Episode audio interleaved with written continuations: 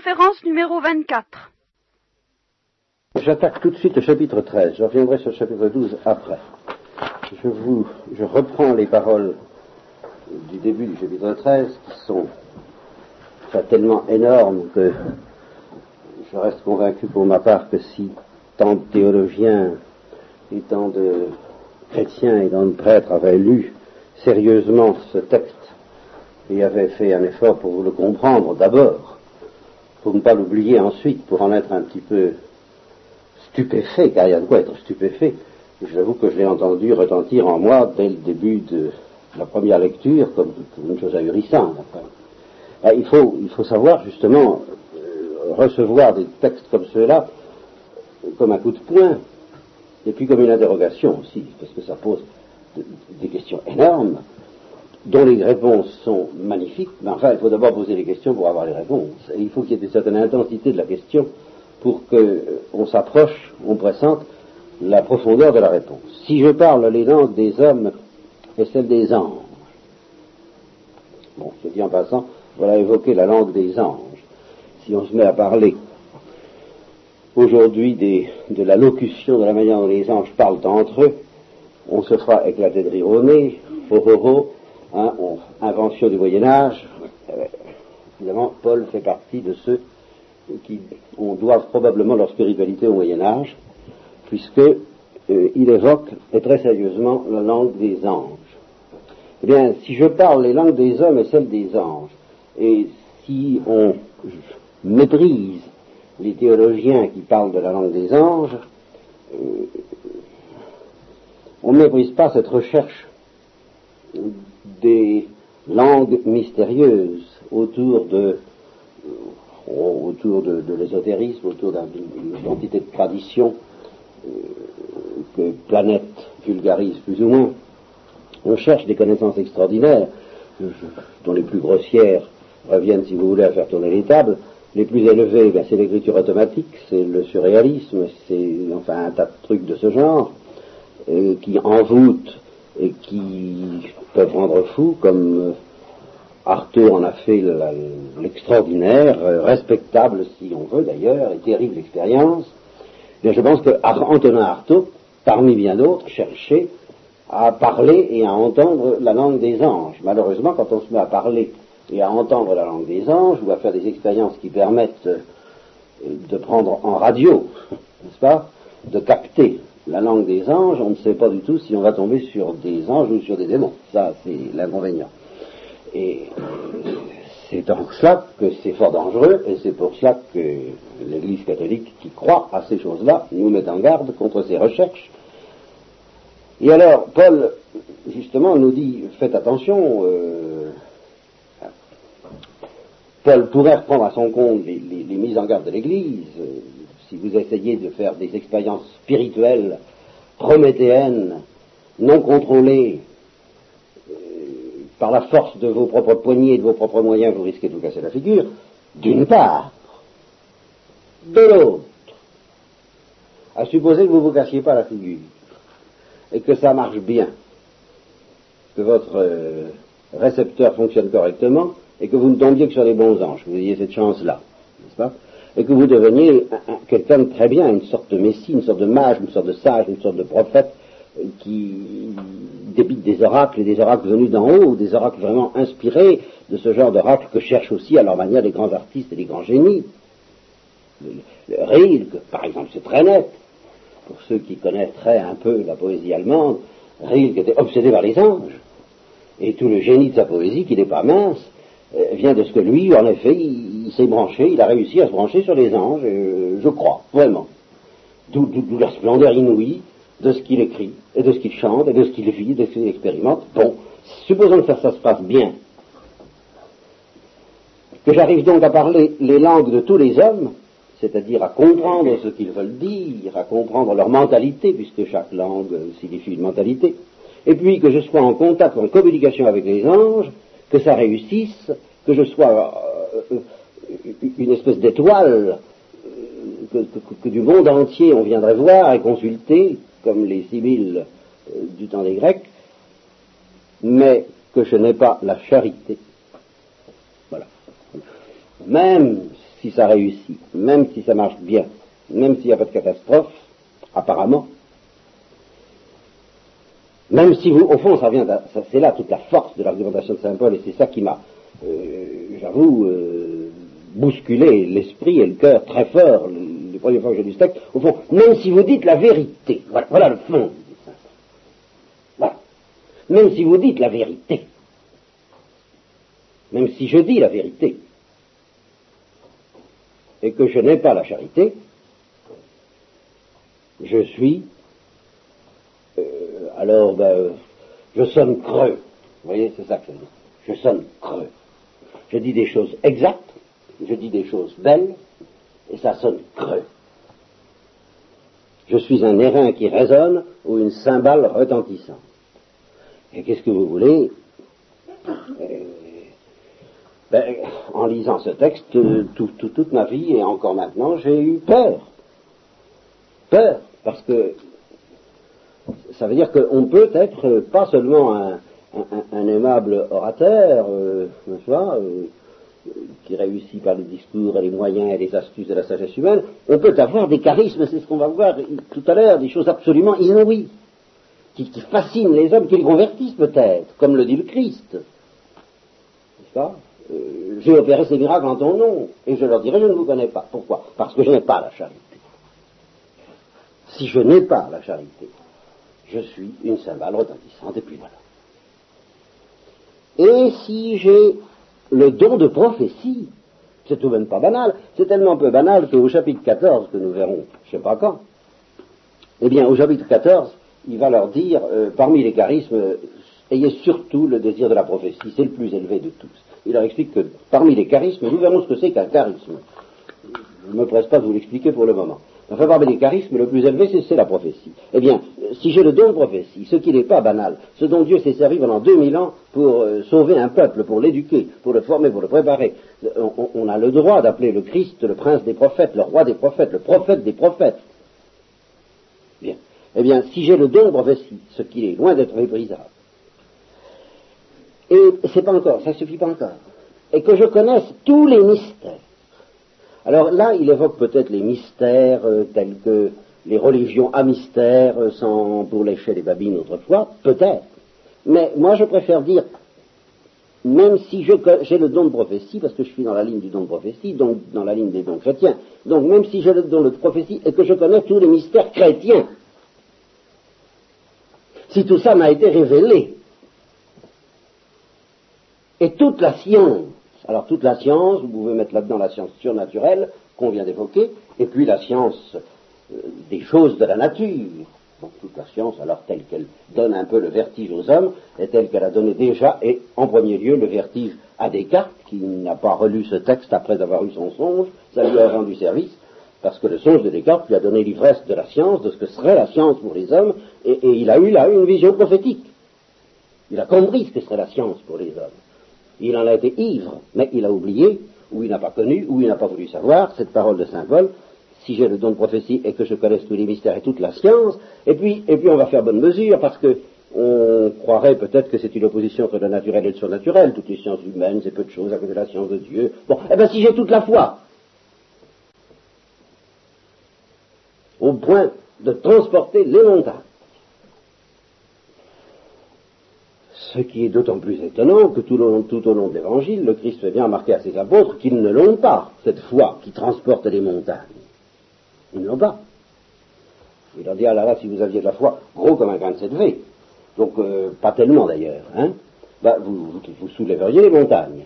Mais, non seulement gros comme un grain de cette si j'ai toute la foi, toute la plénitude de la foi, jusqu'à soulever les montagnes, mais que je n'ai pas la charité. Je ne suis Rien. Bon, alors voilà pour la science, voilà pour l'intelligence. Alors maintenant, euh, les hommes d'action vont avoir leur paquet de leur côté. Ceux qui disent euh, c'est pas des pas une question de c'est pas les belles paroles, hein, c'est faut agir. Bon, et il faut agir. Euh, alors là, sans aller même chercher jusqu'à ceux qui veulent faire de la politique et du syndicalisme, mettons simplement ceux qui veulent faire de la charité efficiente, Hein.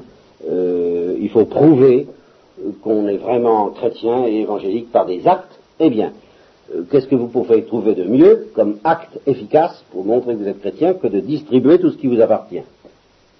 Ce serait pas mal, nous n'en sommes pas là, au fond, ni les uns ni les autres en ce moment. Hein bon. Alors, on peut se dire, oh, oh, hmm. bon, eh bien, si je distribue tout ce qui m'appartient, si je donne mes biens aux pauvres, et puis tout ce qui m'appartient, comme dirait le diable euh, à propos de Job, bah, peau pour peau, hein, euh, donner ses biens, c'est pas encore terrible, ça peut encore aller, mais c'est donner son corps, c'est donner sa vie. Bien, Paul va jusqu'à dire qu'on peut livrer son corps aux flammes, mais ne pas avoir la charité.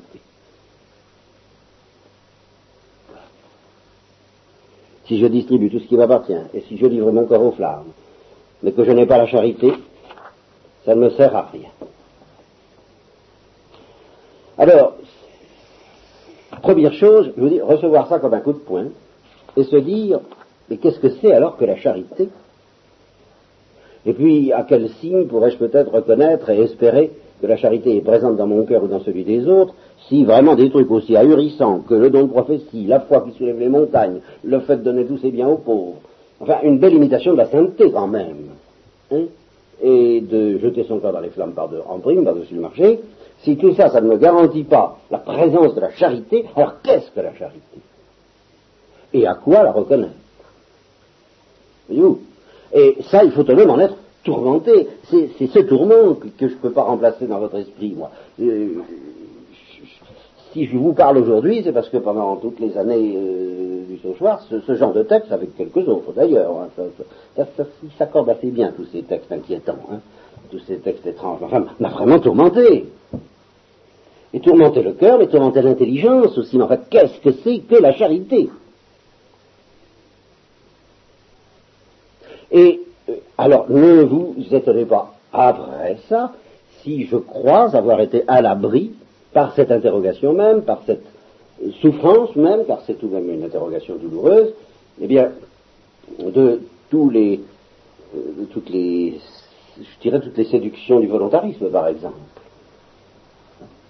Alors, je ne dis pas que je ne cours pas d'autres dangers, mais enfin, celui-là, c'est en partie un texte comme ça que je dois de l'avoir évité, parce que ce que le Christ dit, lequel d'entre vous, à force d'efforts, et de records, comme dirait aussi Paul dans un autre texte, pourrait ajouter une coudée à sa propre taille, eh bien, je me le suis appliqué pour la charité, lequel, à, force de se fatiguer, peut ajouter une coudée à sa charité? Qu'est-ce que la charité? Et comment euh, Enfin, est-ce qu'il y a une recette? Est-ce qu'il y a un moyen? Comment l'obtenir? Comment la fabriquer au besoin Si, si on doit la fabriquer, ben, qu'on le dise, qu'on me le dise, mais qu'on m'indique comment faire. Moi, je, suis de bonne volonté, moi je veux bien, mais qu'est-ce que c'est que cet engin Parce que tout de même, je me suis dit, mais la, générosité qui est en moi ou qui n'y est pas, mais que je voudrais bien y voir, je peux quelquefois sentir en moi une certaine générosité. Je dis, attention, oh là là, euh, est-ce que c'est de la charité Bon, je vois chez d'autres de la générosité, je pourrais me dire, oh là là, Oh oui, il faudrait que Oh oui, il faut que j'essaie. Oh là là. Bon, attention, est-ce que c'est de la charité? Alors, je m'assieds et je calcule la dépense. Je vous dis, qu'est-ce que la charité? Bon. Alors, il y a, euh, à partir du verset 4, un certain nombre de signes sur lesquels nous reviendrons auxquels on peut reconnaître la charité. Mais je ne vous parle pas de, ces signes. Tout d'abord, euh, précisément parce que ces signes risqueraient peut-être de vous égarer euh, si eux-mêmes, si, euh, si nous n'étions pas suffisamment sur nos gardes. À savoir qu'il doit s'agir de quelque chose de tout à fait extraordinaire. Or, les signes qui vont nous être offerts sont justement des signes ordinaire, très simple. La charité est longanime. Longanime, qu'est-ce que ça veut dire longanime? Au fond, je ne sais pas très bien, il aurait fallu que j'aille voir dans le dictionnaire. C'est une, d'ailleurs, c'est une traduction qui vaut ce qu'elle vaut, il faudrait que je cherche le mot grec. La longanimité. Qu'est-ce que ça Qu'est-ce que c'est que ça, la longanimité? J'aurais envie de vous interroger, mais vous ne répondriez pas. Alors, euh, être longanime, c'est, savoir, euh, je pense, euh, attendre. Hein, savoir attendre le temps qu'il faut. C'est une certaine patience euh, qui ne mesure pas trop, trop, de- trop, trop court la corde laissée aux, aux autres. Hein. Je suppose, je ne sais pas ce que c'est au fond de la longanimité. Vous voyez, j'ai jamais réfléchi. Bon, elle est bénigne. Alors la bénignité, on croit savoir ce que ça veut dire. Alors c'est là où ça devient dangereux, parce que ça évoque des choses assez abominables, n'est-ce pas, dans notre esprit. Ça, ça évoque l'onction ecclésiastique beaucoup plus que l'onction du Saint-Esprit. Et, et- et c'est là, c'est ça le piège de ces signes, contre lesquels je voudrais vous mettre en garde. Parce que de ces signes eux-mêmes, il y a aussi des imitations. Vous comprenez, euh, s'il y a des imitations qui peuvent aller euh, de, l'amour, de la, de la générosité, qui peuvent aller jusqu'à donner tous ses biens et jeter son corps dans les flammes, ben, il y a aussi des imitations de la douceur. Tout ça est imitable. hein. Bon. Alors, elle est bénigne, oui, alors bénigne. Bon, ça veut elle est brave, on dirait dans le midi, hein. Vous voyez, c'est. Elle, elle- est bien, elle est bien, elle on pourrait dire ça. Elle est gentille. Comme c'est dangereux, vous voyez, ces signes-là, et pourtant sont les plus vrais. Mais c'est dangereux. Elle n'est pas envieuse, elle n'est pas fanfaronne, elle n'est pas orgueilleuse. Ah, alors là, ça devient beaucoup plus exigeant. Elle n'est pas blessante.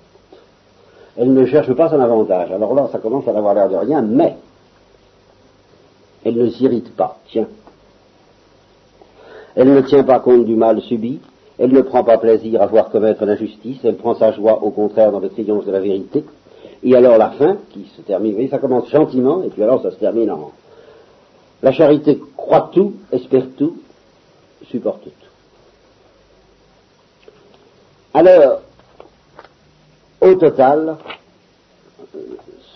petit tableau, ce syndrome, n'est-ce pas, de la charité, en termes médicaux, évoque, ce que j'appellerais alors pour ma part une certaine musique.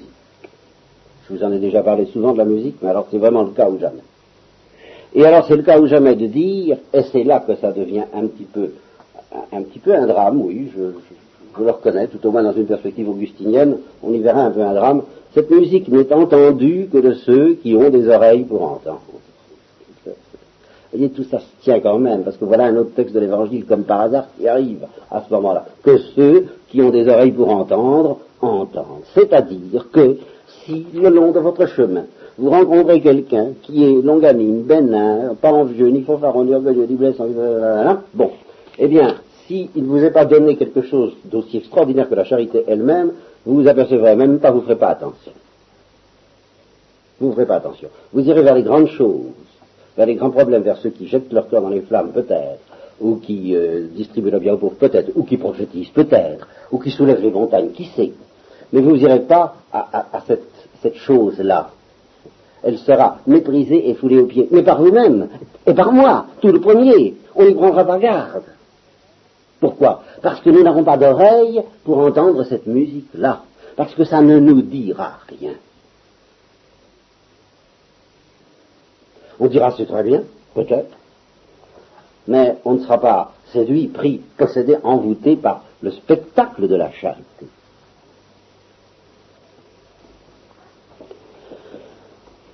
Alors, de cela, je, nous reparlerons. Mais avant de revenir à ces considérations plus spirituelles, très concrètes, très importantes, euh, je vous dis à certains égards très dramatiques parce que c'est là qu'on touche vraiment le mystère de la prédestination. Quand saint Augustin dit euh, donne quelqu'un qui aime et il comprendra, c'est, ça. Et alors justement, euh, à, cela certains opposeront euh, la, charité et puis le salut chrétien, c'est pas une affaire de sentiment, de sentimentalité, il suffit pas d'avoir euh, des, nerfs sensibles ou fragiles. Ou, non, bien sûr, c'est quelque chose de beaucoup plus profond que tout ça, mais c'est pas pour autant quelque chose de vérifiable intellectuellement qu'on me donne quelqu'un qui aime et il comprendra ce que c'est que l'amour. Voilà, c'est tout. Et en effet, il le comprendra bien au-delà du sentimentalisme, bien au-delà du volontarisme, bien au-delà de toutes les œuvres spectaculaires et aussi de, toutes les œuvres non spectaculaires. Il comprendra parce qu'il aime. Et seuls ceux qui aiment comprennent. Et seuls ceux qui comprennent aiment. Voilà. Et c'est la chaîne, euh, c'est le cercle euh, vertueux. hein. de la charité. Vous voyez C'est exactement ça. Eh bien, je vous répète, je ne veux pas vous parler de ça ce soir. Je veux aller plus loin. Je vais essayer de vous offrir une réponse théologique parce que le texte vous offre une réponse théologique. Qu'est-ce que c'est que la charité? Dans le concret de la vie humaine, je viens de le suggérer, c'est une musique. Oui, ben enfin, euh, c'est la musique de quoi? Est-ce que nous avons des, explications? Est-ce que la révélation chrétienne nous donne des précisions là-dessus? C'est quelle musique? C'est quel chant? Qu'est-ce que c'est que ce chant? Bon. Alors là, Paul nous donne une réponse extraordinaire où toute la théologie chrétienne est déjà incluse. Et là encore, si on avait accepté de, ne jamais oublier ce texte-là, je crois que bien des déraillages auraient été évités. Il fait, depuis le verset 8 jusqu'à la fin du chapitre, une comparaison entre la connaissance et l'amour. Et il ne dit pas que l'amour, c'est-à-dire la charité, est au-dessus de la connaissance parce qu'il pense euh, dans sa philosophie à lui que le cœur est au-dessus de la raison. C'est pas ça qu'il dit du tout. Il ne dit pas que l'amour est au-dessus de la connaissance en général, ou pas du tout. Il ne dit pas ça. Mais il dit ceci. C'est que tant que nous sommes sur la terre, au fond, nous ne savons rien. Ou ce que nous savons, il n'y a pas de quoi euh, en faire un plat. c'est ça le fond de l'affaire. Nous ne savons rien parce que nous ne voyons pas Dieu. Alors toutes nos connaissances sont des connaissances fragmentaires et il n'y a pas lieu de s'en gargariser, de s'en échauffer et de s'imaginer qu'on a atteint le sommet de la sagesse parce qu'on a atteint le sommet de certaines connaissances. Il n'y a qu'une seule connaissance devant laquelle Paul tire son chapeau et devant laquelle l'Église et le Christ tirent son chapeau complètement, c'est la vision face à face de Dieu. Toutes les autres connaissances, dit Saint Paul, eh bien, ce sont des connaissances d'enfants. Ah, tout simplement. Par rapport à ce qui nous attend. Ce sont des connaissances infantiles, ce sont des connaissances partielles, fragmentaires, comme dans un miroir brisé, que ce soit les connaissances des sciences, qui nous permettent de contempler Dieu à travers le miroir de la nature, comme on disait au Moyen Âge, de contempler les perfections divines à travers la splendeur du monde, que ce soit les connaissances surnaturelles, qui nous permettent de contempler le mystère de Dieu à travers les, actes de Dieu, à travers les mystères divins, les mystères chrétiens, tant que vous voudrez même. Hein. Allons-y jusqu'au mystère chrétien. Contemplons le Christ en croix, contemplons le, mystère de l'Église, le mystère des sacrements, enfin tout ce que vous voudrez. Tout ça, c'est encore une connaissance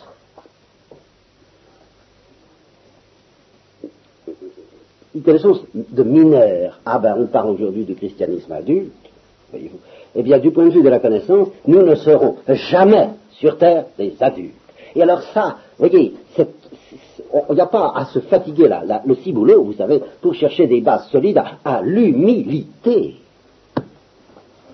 Si on n'oubliait jamais ça, que quoi que nous fassions, nous n'aurons jamais sur la terre une connaissance d'adulte. Et quoi que nous recevions, même si nous avons don de prophétie, je vous le répète, et les sagesses les plus inouïes qui puissent nous être offertes, ce ne sont pas des connaissances adultes, parce qu'il n'y a qu'une seule connaissance adulte, c'est la vision de Dieu face à face. Alors là, celui qui voit Dieu face à face peut dire je sais. Celui qui ne voit pas Dieu face à face, il ne lui reste plus qu'une seule chose à faire, et qui n'est déjà pas mal, mais enfin qui n'est pas le fin du fin, dira euh, Saint Paul, et il dira je crois. Voilà. Alors, toutes ces connaissances que nous pouvons accumuler par tous les moyens possibles et imaginables, que ce soit par alors, les, moyens du bord, comme le font les orgueilleux et les prométhéens, ceux qui veulent à tout prix, par, par, des techniques, par des sagesses, par des recettes, par, des efforts et des records, euh, forcer euh, un peu la mentalité de l'alchimiste, que ce soit le secret des choses naturelles ou que ce soit le secret du monde surnaturel, bon, eh bien, euh, tous ceux qui veulent faire ça, d'une manière orgueilleuse peut-être, euh, en fait, ne dépasse pas une connaissance infantile, et leur science disparaîtra. Voilà. Et, toute science de ce genre disparaîtra, même si elle est humble. La seule différence, c'est que celle qui est humble sait qu'elle disparaîtra et s'en fera pas plus que ça. Elle se dit, bah oui, je, je connais comme un enfant. Je raisonne comme un enfant. Je suis au régime de l'enfance. Non seulement de l'enfance éternelle qui sera la mienne au ciel, mais de l'enfance provisoire qui est la mienne sur la terre du fait que je ne vois pas Dieu face à face. Je suis à l'école. J'apprends. Et je ne sais pas grand-chose. Et tout ce que j'apprends est provisoire, fugitif, précaire, destiné à disparaître. Alors surtout, ne nous excitons pas là-dessus. Voilà en gros ce que dit Saint. Ne nous excitons pas sur toutes ces connaissances-là. Parce que tout le, nerf de son affaire, c'est suivant. Toute connaissance disparaîtra lorsque se lèvera le soleil de la vision face à face. Hein? C'est exactement comme les étoiles du ciel qui s'éteignent lorsque se lève le soleil. C'est de ce genre. Nous sommes dans la nuit, il y a les petites étoiles. Ah, les petites étoiles, les grosses étoiles, si on pouvait, les, merveilleuses étoiles. Accrochons-nous aux étoiles. Ben oui, seulement vous oubliez une chose, c'est que tout ça va disparaître quand le soleil va se lever. Alors, ne, vous excitez pas trop sur les étoiles. Et à ça, sous l'effet de la lumière. La vraie, la grande lumière, celle dans laquelle Dieu se voit, fera disparaître toutes les étoiles. Tandis que, et c'est là tout le, génie de son affaire, la charité ne disparaîtra pas. Le soleil de la vision face à face n'éteindra pas la charité. Il éteindra toutes nos connaissances mais il n'éteindra pas la charité. Au contraire, c'est à ce moment-là que la charité trouvera enfin sa gloire et sa statue.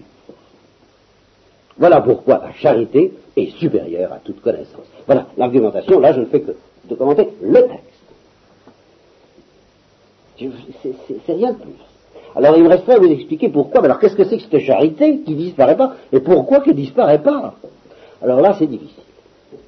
C'est théologiquement et techniquement difficile, mais enfin, euh, je l'ai fait les années précédentes dans bien des cas, en, je n'ose pas le dire, multifaria multisque modis, c'est-à-dire euh, en, bien des endroits et de bien des façons.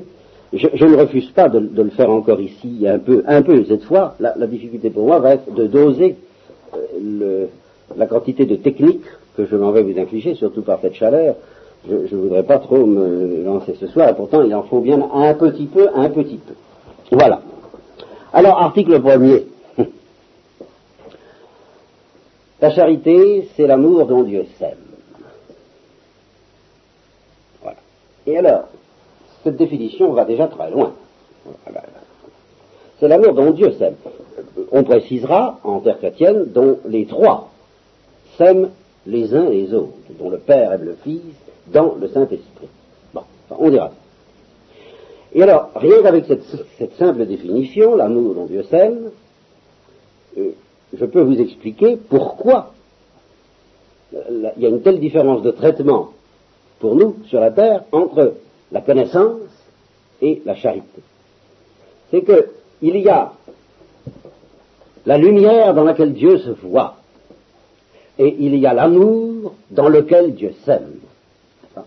Dieu se voit dans une lumière infiniment éclatante, tout ce qu'on voudra. Bon, euh, amenez le lyrisme si vous pouvez, n'est-ce pas? Moi, je me sens justement incapable. C'est une lumière qui ne ressemble à rien et qui pratiquement pour nous signifie plutôt ce que les mystiques appellent le nuage de l'inconnaissance, la grande obscurité. C'est une drôle de lumière, c'est ce que je. C'est une lumière qu'on ne sait pas du tout ce que c'est puisqu'on l'a pas. Car c'est justement ce que je vais vous dire, la lumière dans laquelle Dieu se voit ne nous est pas donnée sur la terre. Par contre, et c'est toute la révélation chrétienne, l'amour dont Dieu s'aime nous est déjà donné sur la terre. Voilà toute la différence entre ce qui relève de la connaissance et ce qui relève de l'amour. C'est que, en vertu d'un truc, en vertu d'un bazar assez compliqué, je dois vous le dire, assez difficile à décrire au point de vue théologique, mais qui est, dont les bases sont déjà jetées dans ce chapitre 13 de l'Épître aux Corinthiens, Dieu a trouvé le moyen de ne pas nous donner la lumière dans laquelle il se voit, mais de nous donner, par conséquent dans l'obscurité où nous sommes, l'amour par lequel il s'aime, dès maintenant. Et voilà pourquoi, à la fin de ce chapitre, J'ai pas envie de vous en dire beaucoup plus parce que j'ai tout de même l'impression que tous nous sommes un peu, vous êtes un petit peu accablés par la chaleur, le poids du jour et la, chaleur. C'est dommage parce que le sujet est. Euh, alors, reste trois choses, n'est-ce pas? La foi, l'espérance, la charité. Ces trois-là demeurent. Pourquoi dit-il ces trois-là demeurent? Ça, il faudra que je vous l'explique, ce sera également assez délicat. C'est que de tous les dons que Dieu nous fait sur la terre, il y en a trois les fameuses trois théologales, pas, que Peggy a chanté, et qui sont beaucoup plus importants, beaucoup plus stables, beaucoup plus permanents que les autres. À tout instant de notre vie, euh, les, charismes peuvent passer, c'est-à-dire la prophétie peut passer, on peut être dans des moments d'obscurité ou des moments de, lumière, dans des moments de ferveur, dans des moments de sécheresse, mais à tout moment demeure la foi, l'espérance, la charité. Il faudra essayer de voir ce que c'est. Faudra essayer de voir ce que c'est. Toute notre vie, c'est ça. Quelqu'un qui, un chrétien, c'est quelqu'un qui a compris ce que c'est que la foi, l'espérance et la charité. Et le reste, ben, le reste, euh, petite chose, hein, petite chose, ça, va bien, hein, c'est très estimable le reste, mais petite chose. Mais la plus grande des trois, c'est la charité, parce que la foi et l'espérance elles-mêmes disparaîtront lorsque viendra la lumière. Voilà. Alors maintenant, Deuxième définition de la charité, parce qu'il faut tout de même que j'essaie de vous faire comprendre comment Dieu peut faire pour, pour, nous donner dès maintenant, si tu savais le don de Dieu, c'est ça que ça veut dire. Quand le Christ dit euh, tu me demanderais de l'eau vive et je te donnerai à boire, et celui qui boit cette eau n'aura plus jamais soif, mais cette eau deviendra en lui une source jaillissante jusqu'à la vie éternelle. Mais qu'est-ce que c'est que cette eau? C'est l'amour dont Dieu sait. C'est pas la lumière dans laquelle Dieu se voit. La lumière dans laquelle Dieu se voit, c'est pas de l'eau. Euh, c'est de l'eau, oui, bien sûr, si vous voulez, mais enfin, euh, ça ne sera pas éprouvé par nous, euh, sur la terre, en tout cas, comme de l'eau.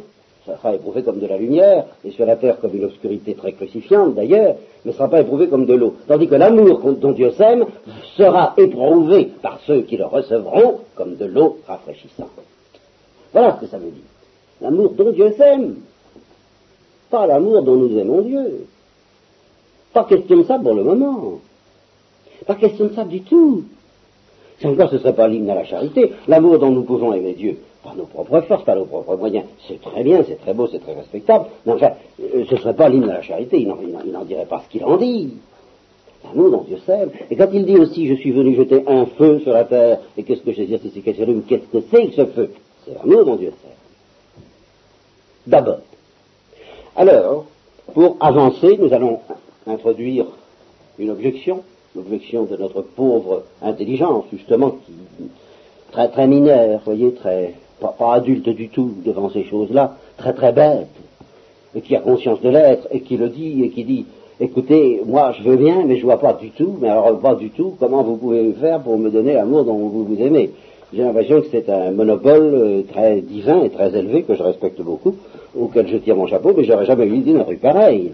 Parce que moi, je veux bien vous aimer de tout, je crois que c'était dans votre loi, vous nous dites ça, faut vous aimer de tout mon cœur, de toutes mes forces, même pas de toutes choses, je suppose que j'y arrive. Bon, mais je vois bien que ce ne sera pas vous aimer de l'amour dont vous vous aimez, enfin, c'est, ça n'a rien à voir. Entre l'amour dont je vous aime et l'amour dont vous vous aimez, il y a toute la distance entre un caillou et, euh, le créateur, entre le, ver de terre et, une étoile, très bien, mais je ne peux pas vous aimer avec l'amour dont vous vous aimez. Alors, réponse de Dieu à cette objection, si je peux dire, réponse de la théologie, réponse implicite de Saint Paul, deuxième définition de la charité, mais ça va pas nous avancer beaucoup à première vue, à deuxième vue ça nous avancera plus que vous le pensez, c'est l'amour dont on aime Dieu quand on le voit face à face. Voilà. Alors là, un petit effort intellectuel dans les limbes où nous nous trouvons.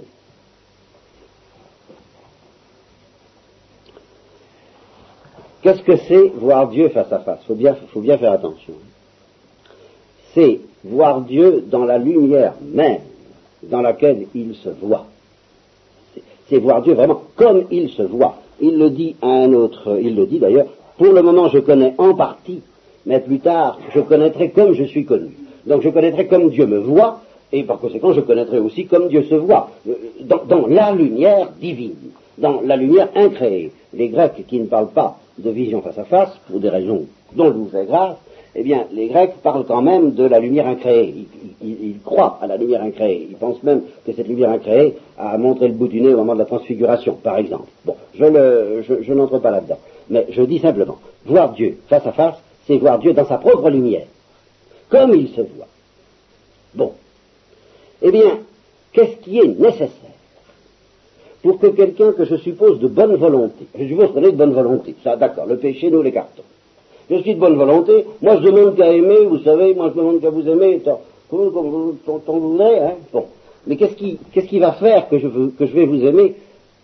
Autant que vous méritez d'être aimé. Qu'est-ce qu'il faut pour que je puisse aimer un, bien infini comme le bien divin, autant que le bien divin mérite d'être aimé. Il faut que je l'estime, autant qu'il mérite d'être estimé. Et par conséquent, il faut que je le voie dans sa propre lumière. Pourquoi Dieu est-il seul à pouvoir aimer Dieu convenablement? Parce que Dieu est le seul à estimer Dieu convenablement. Dieu seul sait ce que c'est que d'être Dieu. Dieu seul sait la différence qu'il y a entre la créature et Dieu. Dieu seul sait que tout ce que peut faire la créature pour essayer de lui donner de l'amour, mais ça n'est rien à côté de l'amour dont il peut se donner à lui-même et à côté de l'excellence et, de la qualité qu'il peut offrir à lui-même et à la créature. Je, je m'explique mal, mais je vais prendre une comparaison, quoi. Plus quelqu'un est noble, plus il est facilement méconnu. C'est ça que ça veut dire. Alors si quelqu'un qui a du génie, qui a une noblesse d'âme comme on n'en a jamais vu sur la terre, c'est le cas de Jésus-Christ d'ailleurs, enfin imaginez quelqu'un de très très très bien, et alors de tellement bien que personne ne peut le comprendre, vous comprenez? Parce qu'il est trop bien. Alors les gens peuvent être de bonne volonté, ils l'aimeront de tout leur cœur. Ah, ils l'aimeront parce qu'il est bon, oh, il est si bon, alors on l'aime. Oui, mais ils ne le comprennent pas. Alors, ils ne peuvent pas l'aimer comme il s'aime. Voyez-vous, il, leur manque l'estime de, cette perle précieuse qui ne ressemble à aucune autre. Il leur manque la connaissance. Nous, sommes tout à fait d'accord. Il n'y a pas d'amour digne sans lumière. La comparaison que je prenais souvent autrefois, je, vous dis, je ne vais pas insister beaucoup, beaucoup, beaucoup ce soir, la comparaison que je prenais beaucoup autrefois, euh, c'était celle d'un chien vis-à-vis de son maître. Il est de pleine bonne volonté, le chien. Et il, donne des preuves de fidélité et d'amour bien supérieures à ce que donnent les hommes en général. Enfin, on peut dire que, à, ce point de vue-là, l'amour des chiens est beaucoup plus satisfaisant que l'amour des hommes. Enfin, il y a, aucun doute possible. Ils ne voudront jamais, ils sont fidèles, vraiment, ça, c'est, hein, comme le dit le chien des animaux dans l'arche. Seigneur, il n'y a que vous et moi à savoir ce que c'est que d'être fidèle. Eh bien, évidemment. Hein. C'est, justement, l'amour d'un chien n'est pas décevant parce qu'il n'est pas soumis aux, affres de la liberté, aux aléas de la liberté. On peut compter dessus, donc il n'est pas libre. Voilà. Vraiment, c'est un amour de chien. Et qu'est-ce qu'il a d'ennuyeux, cet amour de chien? Pourquoi est-ce que ça ne me suffit pas? Mais parce qu'il ne me comprend pas. Parce qu'il ne pénètre pas dans les profondeurs de l'homme, comme nous l'avons vu dans un autre texte de Paul il y a quelques mois. Seul l'esprit de l'homme scrute les profondeurs de l'homme. L'esprit du chien, il ne scrute pas les profondeurs de l'homme. Il m'aime bien, ça il m'aime bien, mais il n'y a pas moyen de causer avec lui, il n'y a pas la il manque la lumière. Pour pouvoir aimer un homme comme l'homme est capable d'aimer les hommes, il faudrait que le chien reçoive la lumière dans laquelle l'homme se connaît, l'esprit de l'homme. Et alors, vous voyez la densité que prend le texte que nous avons vu il y a quelques mois, dans lequel il nous est dit, ben justement, c'est ça qui nous est donné, c'est l'esprit dans lequel Dieu se connaît et s'estime.